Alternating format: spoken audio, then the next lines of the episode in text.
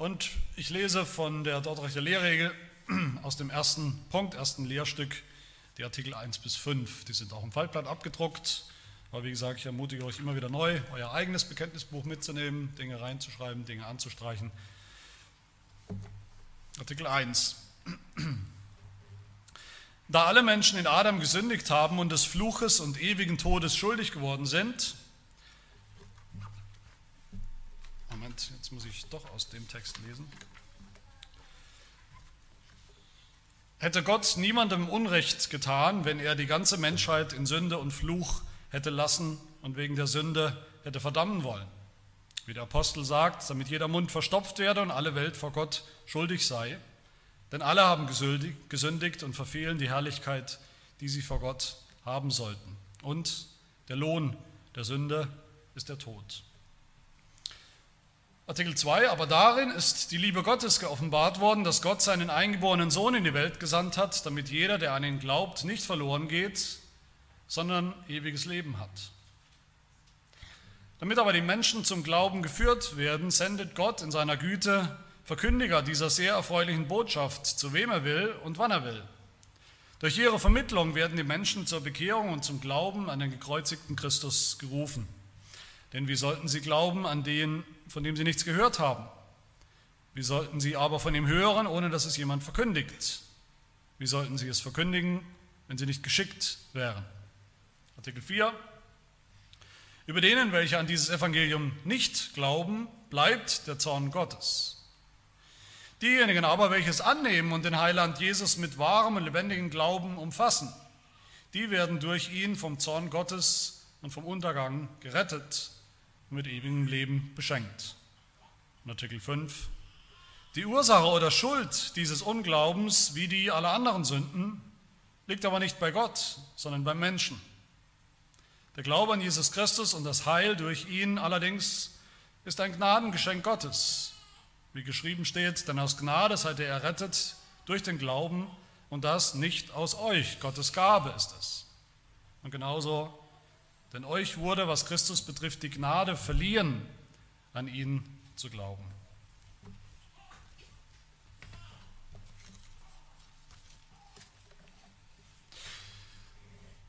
Wir sind eine reformierte Kirche. Und reformiert ist die Art und Weise, wie wir die Bibel verstehen, wie wir das Wort Gottes lesen und verstehen. Eben nicht wie viele andere, eben nicht wie römisch-katholische oder, oder Katholiken in einigen wesentlichen Fragen, nicht wie Lutheraner in vielen wesentlichen Fragen, nicht wie Evangelikale, Freikirchler in wesentlichen Fragen, sondern eben reformiert. Und wie wir die Bibel verstehen, das macht nicht jeder mit sich selbst aus in unserer Kirche, sondern das finden wir formuliert und ausgedrückt in unseren Bekenntnissen, in unseren reformierten Bekenntnissen. Und das ist der Heidelberger Katechismus, wie wir alle wissen. Das ist das niederländische Glaubensbekenntnis und das ist als drittes die Dortrechter Lehrregel. Mit dem Heidelberger haben wir uns intensiv beschäftigt, immer wieder. Der ist uns wahrscheinlich am vertrautesten. Und in den nächsten sechs Monaten ungefähr werden wir uns durch die, werden wir durch die Dortrechter Lehrregel gehen in ungefähr 25 Predigten. Warum machen wir das eigentlich? Will ich zum, zur Einleitung nochmal fragen. Zum Ersten natürlich, weil die Lehrregel, wie gesagt, Teil unseres Bekenntnisses ist, was wir als Kirche glauben und bekennen, was jeder Einzelne, jedes Glied der Gemeinde auch bekennt und immer besser kennenlernen sollte, immer tiefer verstehen und sich aneignen sollte. Zweitens mache ich das, weil die Lehrregel auch sehr spannend ist. Die Lehrregel, in der Lehrregel finden wir eigentlich nichts anderes als das, das Herz, das Zentrum des Evangeliums was ist Gnade oder wie ist Gnade, wie funktioniert Gnade. Und drittens, die Lehrregel ist, wie wir immer wieder sehen werden, die Lehrregel ist eigentlich sehr intim, sehr pastoral, sehr seelsorglich, könnte man sagen. Die spricht zu uns, zu vielen geistlichen, auch praktischen geistlichen Fragen, die wir alle sicherlich haben. Ich hoffe, dass ihr auch immer wieder überrascht sein werdet, wie, wie nahe uns die Lehrregel kommt in ihren Fragen, die sie behandelt und auch beantwortet. Und der letzte Grund, warum wir uns jetzt ausgerechnet mit der Lehrregel beschäftigen wollen, ist, habe ich vorhin angedeutet schon, dass sie Geburtstag hat, und zwar 400 Jahre.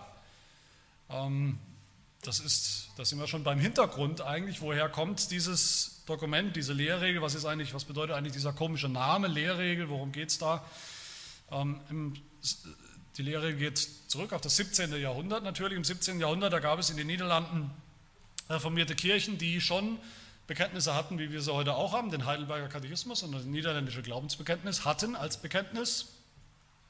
Und da gab es einen Theologen mit dem Namen Jakobus oder Jakob Arminius. Und das war zunächst mal ein ganz einfacher reformierter Theologe. Nicht irgendein daher äh, gelaufener äh, Irrlehrer, sondern zunächst ein reformierter Theologe.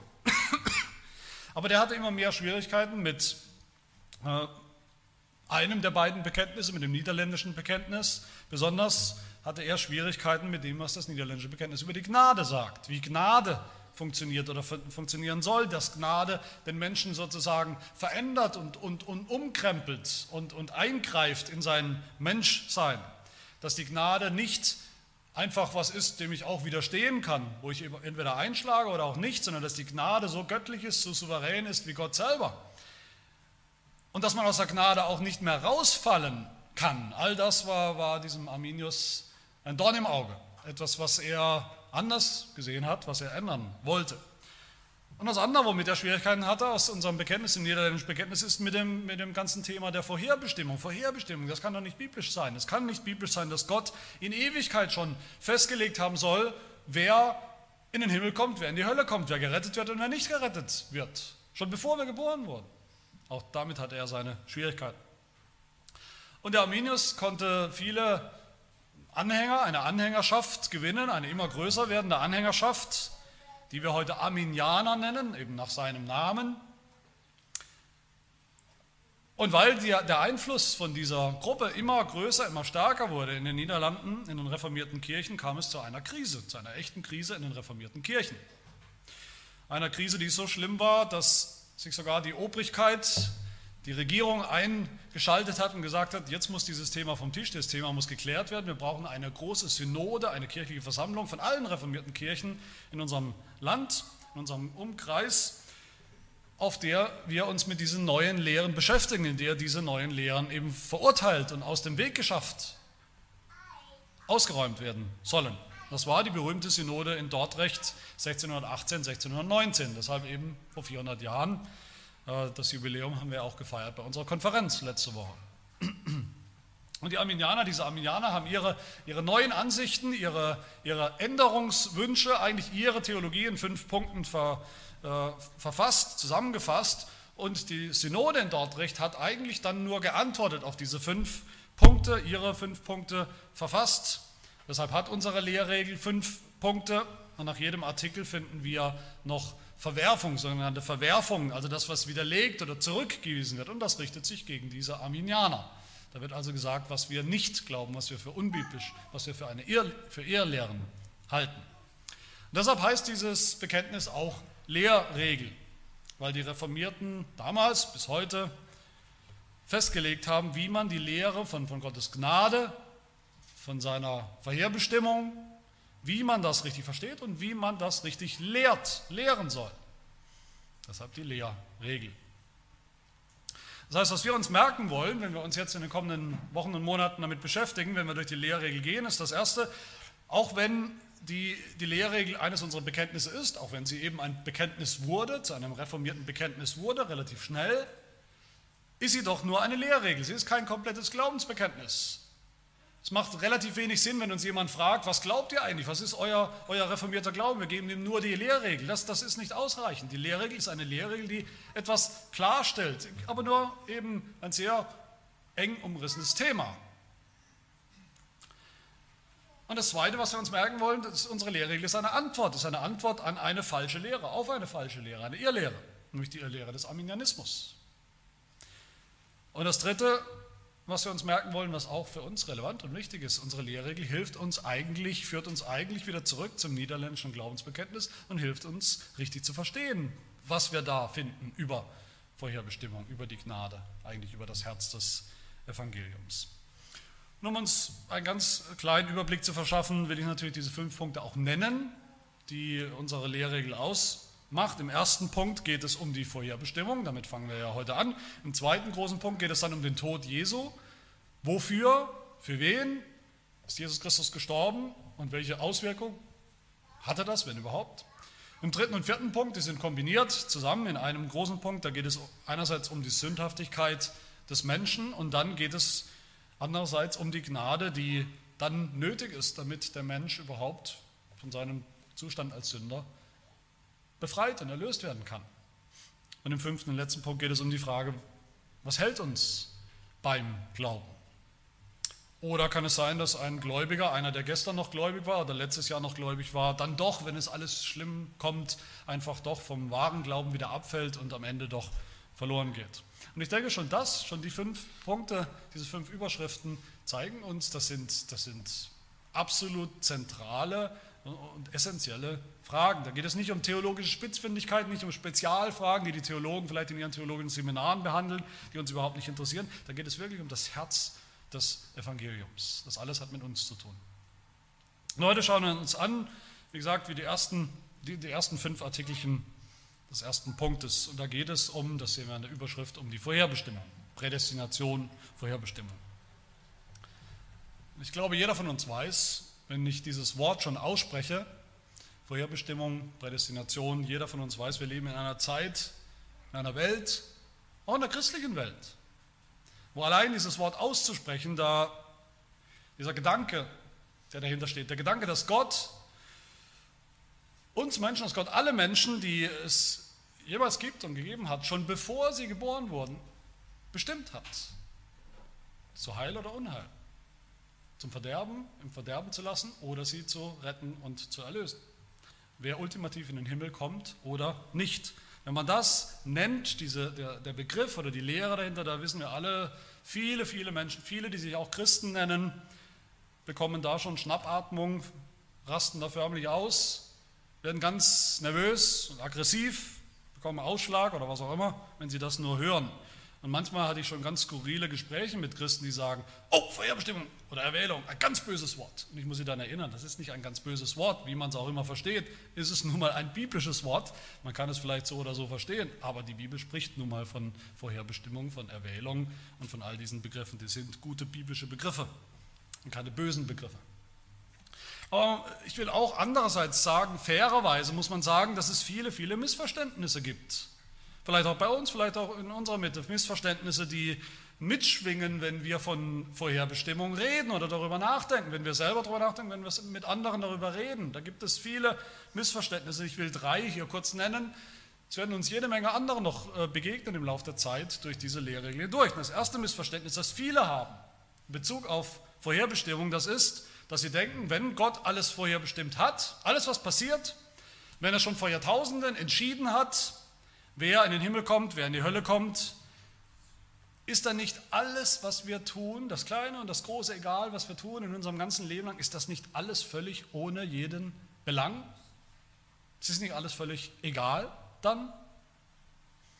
Dann ist doch egal, ob wir glauben oder nicht. Es ist eh schon entschieden und niemand kann was daran ändern. Es ist egal, ob ich lebe wie ein Christ und mein Bestes gebe und mich bemühe, gehorsam zu sein, nach den zehn Geboten zu leben, oder lebe wie der schlimmste Heide. Es ist eh alles vorherbestimmt. Es ist egal, was wir tun. Wir sind im Grunde nur Marionetten, die nach Gottes Pfeife tanzen, ohne Freiraum für echte Entscheidungen, für echte freie Entscheidungen, für einen freien Willen. All das gibt es da nicht mehr. Dann sind wir nur Spielball von Gottes Geschichte. Dann ist egal, ob wir das Evangelium weitersagen anderen, ob wir anderen predigen, ob wir überhaupt predigen. Es ist so vorherbestimmt. Wer, wer vorherbestimmt ist, wird gläubig, so oder so. Und wer nicht, eben nicht. Dann lehnen wir uns am besten einfach zurück, sind alle ganz passiv, sitzen zu Hause auf der Couch oder wo auch immer und schauen zu, wie sich Gottes Plan eben von ganz allein unfehlbar entfaltet. Das ist das Erste. Das zweite Missverständnis ist, viele Christen, viele Theologen nicht reformierte Theologen nennen die Vorherbestimmung eine schreckliche, eine furchtbare Lehre. Auch das ist weit verbreitet. Eine furchtbare Lehre. Eine Lehre, die einem im Grunde nur Angst machen kann. Eine Lehre, wo man ständig eigentlich panische Angst haben muss. Vielleicht gehöre ich ja nicht dazu. Vielleicht gehöre ich nicht zu den Auserwählten. Was dann? Pech gehabt. Egal, wie gern ich noch würde, wie oft ich noch meine Sünden bekenne, wie oft ich noch sage, ich glaube und vertraue auf Jesus Christus, vielleicht bin ich nicht auserwählt und bleibe es mein, und dann wird sich auch mein ganzes Leben nichts daran ändern. Und ich kann tun und machen, was ich will, es ändert sich nichts daran. Auch das ist weit verbreitet. Und ein drittes Missverständnis, das finden wir eher unter Christen, die eigentlich nicht Schwierigkeiten, keine Schwierigkeiten haben mit dieser Lehre, die sagen, okay, ja, ich nehme die an, ich sehe das auch, die ist biblisch. Aber sie denken, und das ist auch weit verbreitet, auch unter uns, denke ich, wir denken manchmal, es ist irgendwie peinlich, diese Lehre, diese Überzeugung. Biblisch ja, aber doch irgendwie peinlich. Und wir denken dann, ich kann das ja glauben für mich, aber ich sage lieber anderen nichts davon. Anderen, die sowieso andere theologische Überzeugungen haben, sonst denken sie noch, was ist denn das? Was, was für einen Gott glauben die denn? Ist das irgendein Tyrann? Viele Christen denken, diese Lehre ist irgendwie vielleicht biblisch, aber doch irgendwie auch schmutzig. Am besten kehrt man sie unter den Teppich oder versteckt sie irgendwo. Man redet nicht drüber mit anderen. Sie soll auch nicht unbedingt gepredigt werden. Das verwirrt nur die Leute, das behält man am besten für sich. Alle drei Missverständnisse werden wir sehen, widerlegt unsere Lehrregel sehr effektiv und gut und deutlich. Das werden wir uns anschauen. Die Frage ist, wie nähern wir uns diesem Thema Vorherbestimmung? Ein schwierigen Thema, das gebe ich zu. Wie gehen wir daran? Man kann falsch rangehen, dann ist das, passiert das, dann verwirrt man alle dann werden die Ungläubigen, die vielleicht im Gottesdienst sitzen und mal kommen und mal zuhören und mal hören wollen auf die Predigt, werden verwirrt, weil sie am Ende dann vielleicht nach Hause gehen und sagen, warum soll ich irgendwas tun? Warum soll ich glauben? Warum soll ich mich bekehren? Warum soll ich umkehren? Warum soll ich meine Sünden bekennen? Das ist alles ein abgekartetes Spiel. Niemand kann irgendwas daran ändern.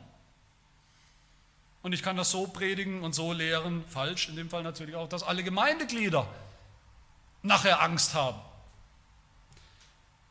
und sagen, vielleicht bin ich doch nicht vorher bestimmt, vielleicht bin ich doch nicht prädestiniert, auserwählt. Aber wie geht man richtig ran? Das ist natürlich die spannende Frage. Wie geht man richtig ran an diese Lehre? Einfach gesagt, so wie die Bibel selber das auch tut, so tut es auch unsere Lehrregel, das werden wir sehen. Unsere Lehrregel fängt nicht an mit irgendwelchen Spekulationen, wer auserwählt ist oder, oder wer nicht, wie das sein kann, wie das philosophisch denkbar ist, äh, dass Gott einfach auserwählt, wen er bei sich haben will und andere eben übergeht, andere nicht auserwählt. Ob das philosophisch, ob das logisch verständlich ist oder haltbar ist oder nicht, all das tut unsere Lehrregel nicht. Ich will das mal mit einem Bild versuchen, mit einem Bild ausdrücken. Die Lehre von der Vorherbestimmung, das, das ist eine hohe, eine sehr hohe Lehre, so hoch wie ein hoher Berggipfel vielleicht. Der Gipfel, der uns mitten hineinführt in, in den Himmel, könnten wir sagen, in Gottes ewigen Ratschluss, in Gottes Plan, seinen souveränen Plan, vor Ewigkeit schon, von Anbeginn der Welt und davor. Da ist es leicht, überfordert zu werden. Das ist nicht leicht. Da ist es leicht, in die Irre zu gehen, falsche Dinge zu denken, falsche Dinge zu sagen. Jemand, jeder, der schon mal einen, einen, einen schwierigen Gipfel beklommen hat, der weiß genau, das tut man nicht von oben, zumindest normalerweise nicht. Man tut es nicht von oben, wird nicht mit dem Hubschrauber da drauf gesetzt, man tut das von unten und zwar von ganz unten. Man fängt an im Tal, dann kommt man zum Fuß des Berges und dann geht es langsam nach oben. Aber es geht nur nach oben normalerweise auf ein paar wenigen, vielleicht sogar nur einem sehr schmalen Pfad, der vorgegeben ist. Und so fängt es auch an mit dieser Lehre. Und wo fangen wir an? Wo fängt die Lehrregel an? Sie fängt an mit unserem Zustand vor Gott. Und das ist wirklich das Tal. Wir fangen an im Tal. Artikel 1, das ist auch mein erster Punkt. Wir orientieren uns an diesen fünf Artikelchen, da alle Menschen in Adam gesündigt haben. So fangen wir an. Da alle Menschen in Adam gesündigt haben und des Fluches und ewigen Todes schuldig geworden sind, Hätte Gott niemandem Unrecht getan, wenn er die ganze Menschheit in Sünde und Fluch hätte lassen und wegen der Sünde hätte verdammen wollen. Wir fangen an bei der Sünde, genauer gesagt, wir fangen eigentlich an bei der Tatsache, bei der historischen Tatsache der allerersten Sünde, des Sündenfalls von Adam und Eva. Wir fangen an am Anfang der Geschichte. Nicht mit philosophischen Spekulationen, am Anfang der biblischen Geschichte fangen wir auch an fangen an mit dem Fundament des Evangeliums, mit dem Fundament von jeder ordentlichen, jeder guten Theologie Jede ordentliche biblische gute Theologie muss mit diesem Fundament anfangen, nämlich der Tatsache, dass alle Menschen, seit dem Sündenfall, alle Menschen Sünder sind. Jeder Mensch ist ein Sünder. Egal ob auserwählt oder nicht. Ob gläubig oder nicht. Jeder Mensch ist zunächst, zunächst sind wir alle einfach einmal Sünder. Wer das vergisst, und das vergessen wir allzu gern und allzu leicht, auch Theologen vergessen das immer wieder allzu leicht. Wer das vergisst, der ist dann natürlich leicht versucht zu denken, aha, die, die Gott auserwählt hat, die Menschen, die vielleicht dann auch zur Gemeinde gehören, die Menschen, die dann in den Himmel kommen, das müssen schon irgendwie besondere Menschen gewesen sein. Besonders tolle Hechte, besonders moralische, besonders gehorsame, vielleicht nicht mal mehr wirklich Sünder.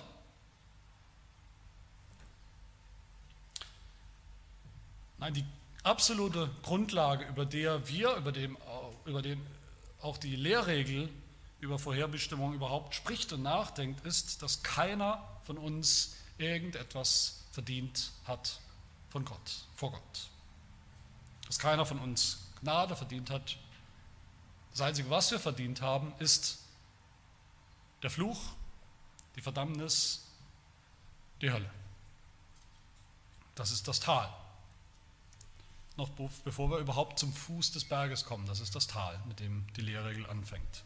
Wenn wir das vergessen, wie gesagt, wenn es zum Lippenbekenntnis wird, wenn wir das als Lippenbekenntnis noch sagen, ja, alle Menschen sind Sünder, alle Menschen haben die Hölle verdient, aber wir glauben es nicht mehr wirklich. Es, es, ist nicht mehr ein Fakt und eine Grundlage unserer Theologie und auch des Evangeliums. Wer, wer eine beschönigte Sicht von Menschen hat, ja, so ganz so schlimm ist er ja auch nicht, eine mangelhafte Sicht von Sünde hat, der wird ganz sicher von diesem schmalen Pfad zum Gipfel abkommen, links oder rechts. Der kann dann nicht verstehen, worum es geht. Die Vorherbestimmung versteht er nicht, wie die Bibel sie lehrt, nicht im Ansatz. Der versteht Gnade nicht mehr, der versteht am Ende das ganze Evangelium nicht mehr. Aber nicht nur die Tatsache, dass, dass alle Menschen Sünder sind, sehen wir hier, ist das Tal, ist die Grundlage, sondern auch die Tatsache, dass das dass eigentlich das Problem noch schlimmer macht, die Tatsache, dass Gott völlig gerecht ist. So geht es ja weiter im zweiten Teil der, der, des ersten Artikels. Gott hätte niemandem Unrecht getan. Gott ist nicht Unrecht, Gott ist völlig gerecht. Gott hätte niemandem Unrecht getan, wenn er die ganze Menschheit so gelassen hätte im, im, im Fluch, in der Sünde, in der Verdammnis und alle in die Hölle geschickt hätte. wir müssen das immer mal wieder nachvollziehen, diese Logik. Gott erschafft sich eine Welt, ein Universum, Gott erschafft sich den Menschen in seinem Ebenbild, will Gemeinschaft haben, er gibt dem Menschen vor, wie er leben soll, er gibt ihm sein Gesetz, er gibt ihm sein Gebot, er fordert Gehorsam und die Menschheit tut genau das Gegenteil. Rebellion, Auflehnung gegen Gott, pfeift auf sein Gebot, pfeift auf sein Gesetz, pfeift auf seine Heiligkeit. Und Gott vernichtet diese Menschheit vom Erdboden, jede einzelne Seele, jeden Menschen, der jemals gelebt hat auf dieser Welt. Gott vernichtet sie, macht sie dem Erdboden gleich und fängt nochmal ganz neu an oder eben auch nicht. Das ist gerecht. Das wäre gerecht gewesen. Ist ja nicht passiert. Das wäre gerecht gewesen. Im Ansatz ist es schon passiert. Wir denken an die Sintflut. Wenn jemand schreit, und, und viele Menschen tun das, sie schreien ständig, wenn sie diese Lehre hören, schreien sie, wenn Gott doch nur manche zum Heil vorherbestimmt hat. Manche Menschen vielleicht 10.000, 100.000, 500.000 und die anderen lässt er einfach in ihrem Dreck, in ihrem, in ihrem Verlorensein, in ihrer Sünde liegen. Das kann doch nicht gerecht sein. Dem sagt die Bibel, und die Belege finden wir hier am Ende des Artikels, Du willst Gerechtigkeit? Du fängst an mit Gerechtigkeit. Gerechtigkeit wäre, dass kein einziger Mensch jemals in den Himmel kommt. Auch nicht der allerbeste und allerfrömmste und allergläubigste unter euch. Niemand. Von Anfang an sehen wir in der Lehrregel, im Evangelium, wenn auch nur ein einziger Mensch auf der Welt jemals gerettet worden wäre oder würde, dann wäre das nicht Ungerechtigkeit gegenüber all den anderen Sündern, dann wäre das reine Gnade von Gott, dass er einen einzigen Sünder vorherbestimmt und dann auch kommt und ihn erlöst durch das Evangelium. Und Gott hat ein Recht, so zu handeln. Gott hat ein Recht zu begnadigen, wen er will, wo er will, wann er will oder eben auch nicht. Es gibt keinen Anspruch. Gott schuldet Sündern nichts, Gott schuldet uns nichts, aber auch gar nichts außer Gerechtigkeit. Aber natürlich ist Gott nicht nur gerecht. Das heißt natürlich, Gott sei Dank sehen wir das in der Bibel und im Evangelium. Das ist der zweite Artikel, der zweite Punkt. Gott ist ein Gott, auch ein Gott der Liebe. Nicht ein Gott der Liebe, wie das viele denken, auf Kosten seiner Gerechtigkeit. Na gut, er ist ein Gott der Liebe, er ist immer lieb, er ist immer lieb zu allen. Als hätten wir nicht gehört, was wir gerade im ersten Artikel gehört haben. Nein, Gottes Liebe ist in vollem Einklang, perfekter Harmonie, perfektem Einklang mit seiner Gerechtigkeit. Ohne jeden Widerspruch. Gott wäre gerecht, wenn er nie einen Menschen erlöst und gerettet hätte. Aber, Artikel 2, aber darin ist die Liebe Gottes geoffenbart worden, dass Gott seinen eingeborenen Sohn in die Welt gesandt hat, damit jeder, der an ihn glaubt, nicht verloren geht, was er verdient hat, sondern ewiges Leben hat. Das ist, das ist da schon, im zweiten Artikel schon, das ganze Evangelium eigentlich, schon, schon die Abhilfe für das, für das, für das Problem. Und schon hier, ich denke schon hier, Artikel 2 wird das deutlich, was wir natürlich wie einen roten Faden, das ist der rote Faden, der sich durch die Lehrregel zieht. Wir befinden uns hier im Bereich der Gnade. Es geht die ganze Zeit um die Gnade Gottes. Schon hier, Artikel 1 war klar, wir haben nichts verdient und ab Artikel 2 geht es nur um Gnade. Kein Mensch hat das verdient, aber völlig unverdient kommt Gott und löst das Problem der Sünde durch einen Erlöser, durch seinen Sohn. Einfach weil er seine Liebe zeigen wollte, weil er uns seine Liebe zeigen wollte, seinen Geschöpfen seine Liebe zeigen wollte, sogar den Sündern seine Liebe zeigen. Römer 5, Vers 8. Gott beweist seine Liebe zu uns dadurch, dass Christus für uns gestorben ist, als wir noch Sünder waren, als wir noch im Tal saßen.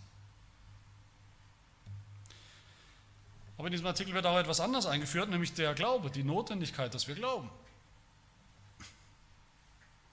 Jeder, der an seinen Sohn glaubt, geht nicht verloren, sondern hat das ewige Leben. Jeder, der glaubt. Und woher kommt dieser Glaube? Wie kommt der Glaube zu uns? Wie kommt der Glaube zu uns Menschen? Das ist die, Frage und die Antwort von Artikel 3. Damit aber die Menschen zum Glauben geführt werden, sendet Gott in seiner Güte Verkündiger. Durch ihre Vermittlung werden die Menschen zur Bekehrung und zum Glauben an den gekreuzigten Christus gerufen. Und dann dieses Zitat, diesen wieder nur ein Zitat aus der Bibel, Römer 10. Wie sollen sie glauben an dem, von dem sie nichts gehört haben? Habe es vorhin gesagt, viele verstehen Vorherbestimmung, Prädestination, verstehen sie, sie hören das Wort und verstehen darunter nichts anderes als Schicksal, unpersönliches Schicksal. Wenn Gott etwas vorher bestimmt hat, dann wird es auch ganz genauso passieren, ganz egal, was wir tun. Nichts und niemand in dieser Welt kann etwas daran ändern. Es ist völlig egal, was wir tun. Gott tut es direkt und ohne uns. William Carey, nicht, wer den Namen kennt, einer der Vorreiter der, der Weltmission, der modernen Welt, Weltmission, der wollte unbedingt, als junger Mann unbedingt in die Mission gehen, wollte unbedingt den Heiden das äh, das Evangelium verkündigen, das Evangelium bringen. Und er hat dann um, um Genehmigung gefragt, um Genehmigung bei seiner Baptistenkirche. Ähm, und da gab es einige kalvinistische Kollegen. Und einer davon sagte zu ihm, nachdem er von seinem Vorhaben erzählt hat, setzen Sie sich, junger Mann, Sie sind ein Enthusiast. Wenn es Gott gefällt, die Heiden zu bekehren, dann wird er das, dies tun, ohne Sie oder mich um Rat zu fragen. Was dieser alte Herr sicherlich gut gemeint hat als Kompliment an Gott. Gott ist so souverän, er kann äh, tun, was er will, er braucht uns nicht, braucht keine Missionare, er braucht keine Handlanger. Das ist in Wirklichkeit ein, ein, ein Haufen unbiblischer Blödsinn.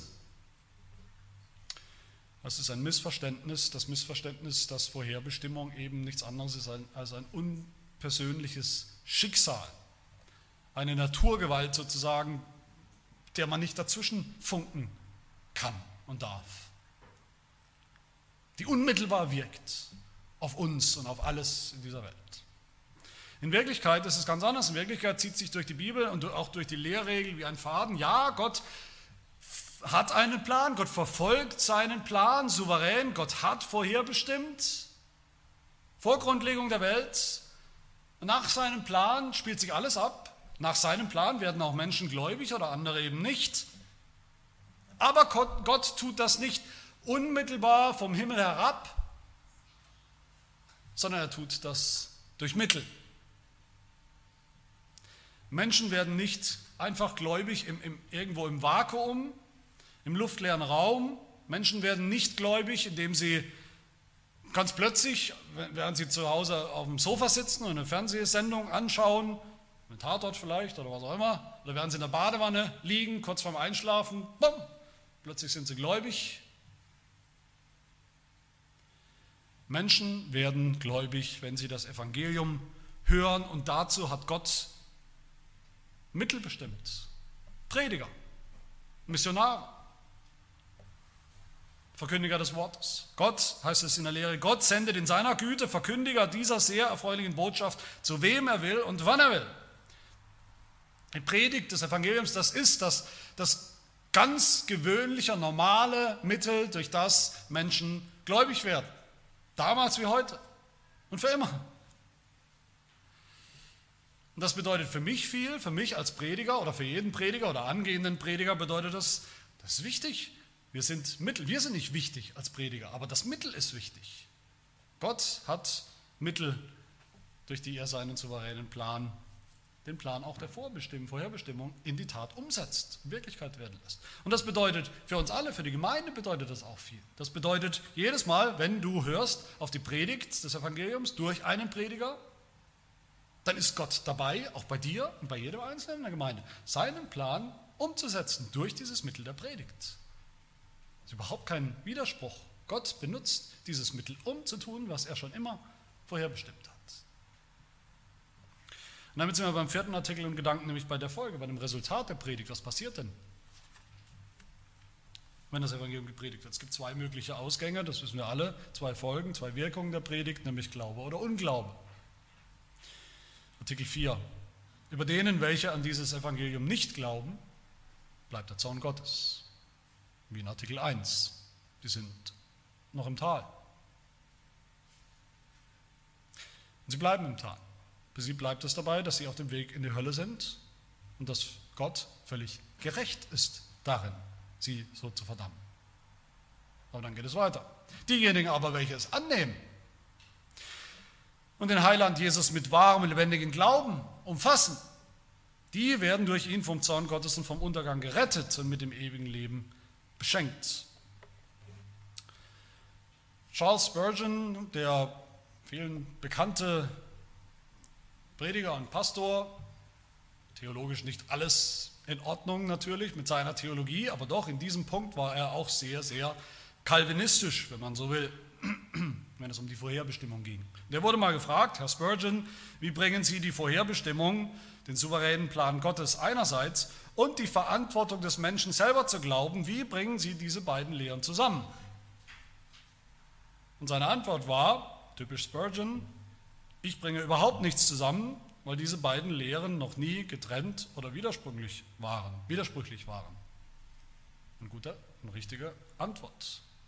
Da gibt es überhaupt nichts zusammenzubringen. Das sind keine Feinde, diese beiden Lehren.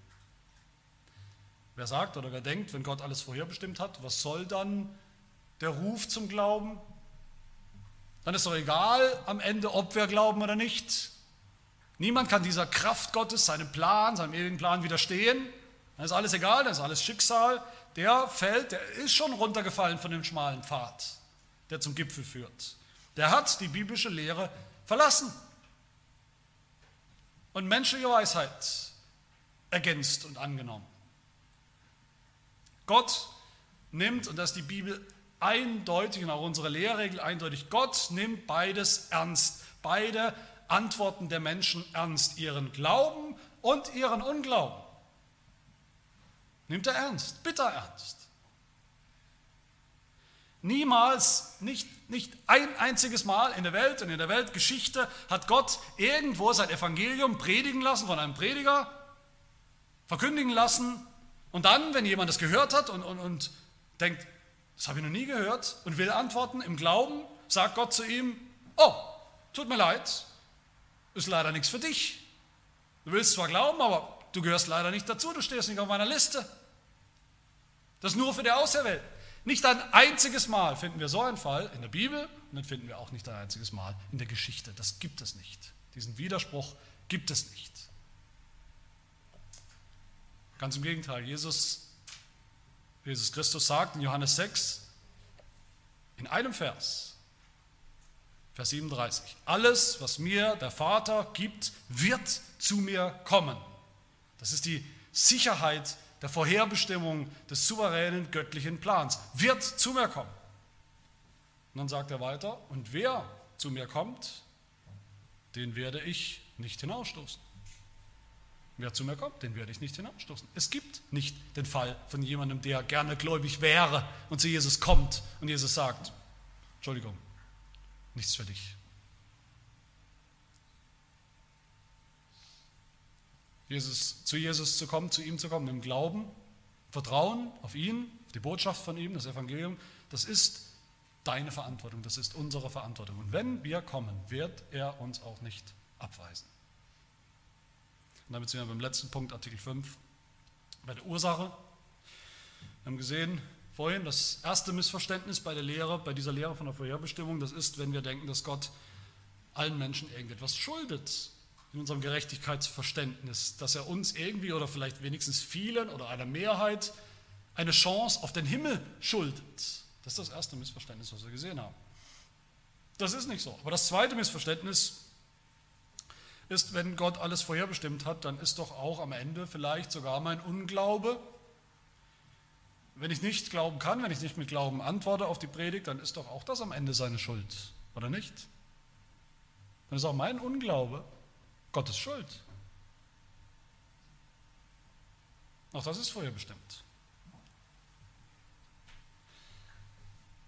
Es stimmt, meine Lieben, Gott hat das Ziel von einem jeden Menschen in seiner Hand und vorherbestimmt. Deshalb ist Gott Gott und nicht wir. Deshalb ist Gott kein Mensch. Aber wisst ihr was? Kein Mensch wird jemals in der Hölle sein, im Gericht und in der Hölle und Gott mit Recht anklagen, anklagen können und zu ihm sagen, du hast mich doch vorherbestimmt. Was konnte denn ich daran ändern?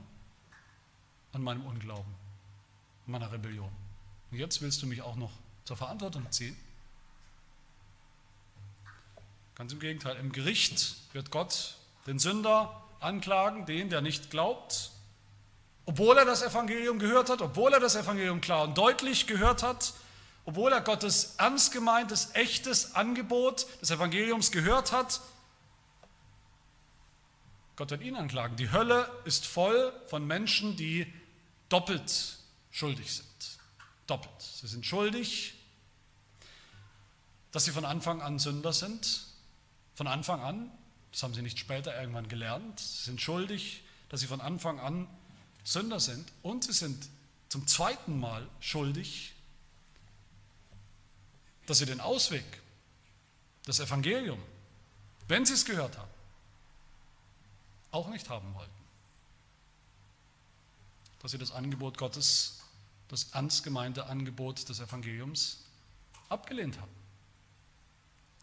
Alles andere sind faule Ausreden die Sünder sich selber geben, um ihr Gewissen zu beruhigen, die Gott aber nicht im geringsten beeindrucken.